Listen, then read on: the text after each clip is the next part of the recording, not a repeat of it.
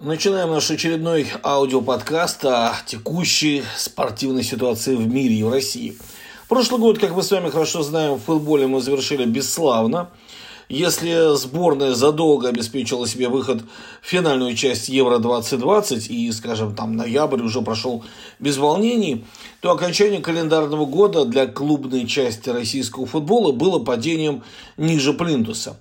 Мы остались без весенней части Еврокубков, а многие из прежних лидеров и вовсе громыхнулись в нижнюю половину турнирной таблицы. Почти три месяца мы ждали возобновления чемпионата, но дождались Похоже, совсем не того, на что рассчитывали. Начиналось все в феврале вроде бы пафосно и красиво. Снова объявился у российской премьер-лиги титульный спонсор, пусть и дававший до прежде интервью, что на русский футбол и пятака ломаного не даст, но он объявился, конечно, так как привык, выставил много условий. Например, логотип теперь выглядит так, что букву про РПЛ там просто прочитать невозможно, настолько мелкие. А потом, правда, выяснилось, что новая нашивка на форме игроков вступает в противоречие с уже имеющимися. У нескольких клубов спонсорах банки, а условия размещения эксклюзивные. А, да бог с вами, махнули на них рукой в РПЛ. Вы можете не нашивать. Решили, что летом разберутся. А с чем разбираться летом? Что, ВТБ от Динамо откажется? Или общий спонсор испарится? Ну, приделали префикс к имени Лиги Тинькофф РПЛ – так на Олега Тинькова вскоре браслет подрузили и экстрадировать за налоговое преступление через океан пообещали. А если и не удар это по финансовым перспективам лиги, то уж точно удар имиджевый. Такой, что отряхнуться будет непросто. Ясно, что выпустят пресс-релиз, объясня, что есть предприниматель Тиньков, а есть Тиньков банк, что это не одно и то же. А ваш российский футбол растет, дескать, и вовсе небывалыми семимильными шагами – но общей грустной иронии по поводу всего происходящего уже не переломит никто. Но главное не в этом. Все-таки кто мог предположить такой фортель? Никто. Подогнали лиги спонсора, они взяли. Об имидже никто не думал. Ну, эксцентричный бизнесмен, это, в конце концов, нашему скучному футболу только на пользу. А вот то, что вы, как в анекдоте, делаете руками, хочется спросить, а кто тот герой, что составлял календарь стартового тура. Да, драки, которые с трибун перекинулись на улице Москвы, так сказать, увлекательный колорит, уже почти уходящий в прошлое. Все-таки милиция свирепствует довольно беспощадно, что по пути на футбол, что по пути с него.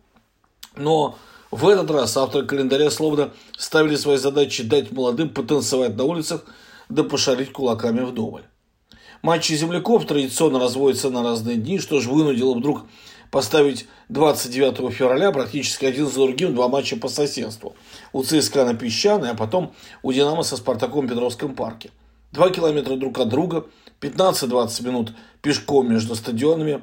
Вот и вытаскивали армейские болельщики из троллейбусов, спартаковцев и коллективного били. А еще рога троллейбусные отцепляли от контактных проводов, чтобы троллейбус не рванул вперед с места побоища. Тут даже подумал, что прав господин Собянин, избавляющий столицу от этого отжившего своего вида транспорта. А милиции и вовсе не было рядом, потому как в тот же день, 29-го, в Москве был традиционный марш памяти Немцова, о чем тоже хорошо всем было известно заблаговременно. Почему с календарем случился такой сбой? Мы что, все в Еврокубках играть продолжаем? И надо было все непременно, все хочешь, не хочешь, впихнуть обязательно в один и тот же день. Долгое время власти с гордостью рапортовали, что уличные драки футбольных хулиганов давно ушли в прошлое. Оказалось, что нет. Прошлое цепляет нас и не отпускает. В конце концов, провели мы качественно на потек всего миру, ну, действительно качественный чемпионат мира. А теперь можно возвращаться к привычным собственным вещам. Посмотрите, как выпускали после четвертьфинала Кубка России по футболу Спартак ЦСКА, как выпускали болельщиков. Игра заканчивается ближе к 22 часам. Спартаковские сектора начинают некоторые выпускать 22.40, 22.50, армейские в 23.20, в 23.40. Это тот футбол, который мы хотели, это тот футбол, который вроде как для болельщиков – но даже это еще не все. Прошлое стремительным цунами врывается и в бухгалтерию нашего футбола. На минувшей неделе один из неанонимных телеграм-каналов, что всерьез увеличивает доверие к информации, сообщил про любопытную весть. В одном из клубов РПЛ происходят очень интересные, заслуживающие внимания соответствующих органов события. Футболисты возвращают часть своих заработных плат аффилированным с руководством клуба лицам. Суммы у всех разные. 30%, 40%, 50% от зарплаты. Изначально при подписании контрактов это все обговаривается с руководством клуба. Завышается заработная плата и разница идет на карман конкретным лицам. Таким образом, по оперативной информации за первую часть сезона в клубе уже выведено через футболистов 225 миллионов рублей. То есть прикинули себе эту сумму? 225 миллионов. Только попутно прилипших к чьим-то умелым ручонкам. А тут весь годовой контракт от титульного спонсора 300 миллионов на всех. Так что не перевелись еще деньги на отечественных футбольных полях. Очень горячо стали обсуждать болельщики и теплое рукопожатие между тренерами команд ЦСКА и «Спартак» после окончания матча, о котором мы чуть выше сказали. Между тем, только горячие сектантские головы могут требовать осуждения Виктора Гончаренко, якобы отказавшегося поздравить своего визави. Коронавирус бушует в мире и не щадит никого. Даже если у тебя еще не диагностированы симптомы страшного заболевания, это еще не значит, что ты здоров. А раз так, то окружающие должны помнить об основных правилах безопасности – да, медицинскую маску надевать нельзя на стадионе. Есть правила, введенные МВД. И трибуны, как на митинге, предполагают возможность полной идентификации всех. Значит, остается что? Правильно, свести к минимуму все контакты. Рукопожатие резко повышает риск заболеть. Вот была новость вот о казаках на прошлой неделе, которым запретили целовать друг друга, целовать священников, целовать иконы. Ведь никто не посочувствует им. Как жить-то теперь? Что за жизнь без столь привычных любому ряжному казаку процедур? Виктор Гончаренко человек неряжный, современный, и если иные горячие головы пишут, что кубковая игра была похожа на секс без презерватива, когда главное это всепоглощающая страсть, а о последствиях только потом, то тренер должен быть чуть более рассудительным. Он заранее показал тренеру красно-белых, что хочет соблюсти дистанцию. Он не бежал от него, не хамил, не показывал какой бы то ни был палец, что мы могли обрисовать как агрессию. Отмахивался он тоже очень грамотно, не поворачиваясь к потенциально больному насильнику. ТДСК родом из Италии, страны, где коронавирус сейчас бушует с огромной силой. До 3 апреля отменены все спортивные соревнования со зрителями. Он прекрасно должен быть осведомлен о том, какие способы защиты существуют сейчас.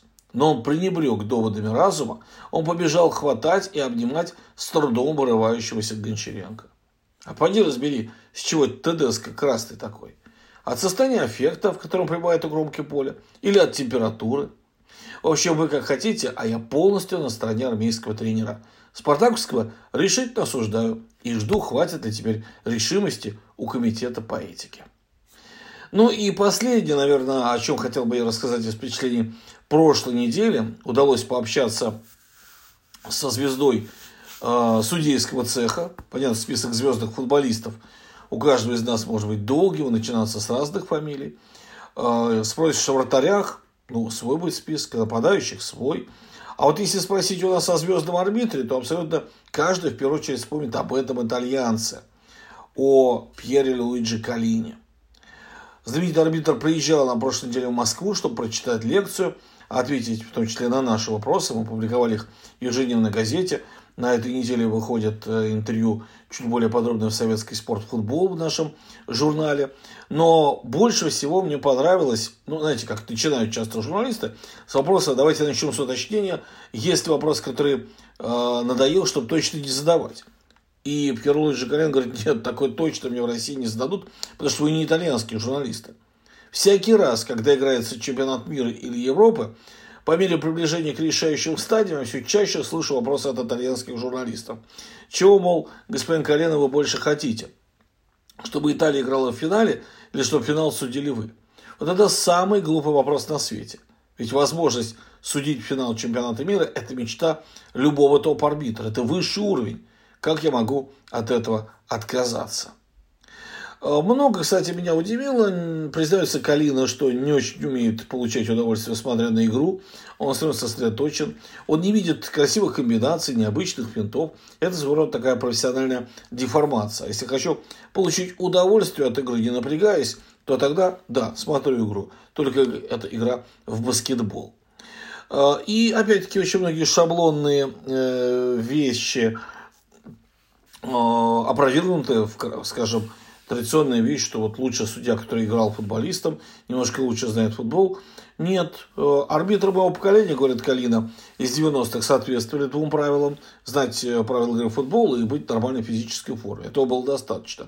Сегодня судьи уже иные, они атлетичны, они те же спортсмены прекрасно подготовлены. Разницы нет в физике с игроками. Почти нет, потому что судьи все, все-таки на 15 лет старше игроков, им тяжелее. Что такое для арбитра подготовка к матчу? Это знать максимально технических характеристик игроков. Именно зная об этом, можно опережать игроков на шаг и тогда принимать правильное решение. Я не должен быть удивлен на поле, если тебя что-то удивляет, тогда будет легче ошибиться. То есть нужно знать не только правила, а знать еще и о командах, которые выходят на поле. Ну, это, пожалуй, главное, что я хотел в сегодняшнем аудиоподкасте рассказать. Будьте с нами, проведите с нами эту яркую неделю – и не постигнет вас коронавирус. С уважением, Николай Еременко, главный редактор советского спорта.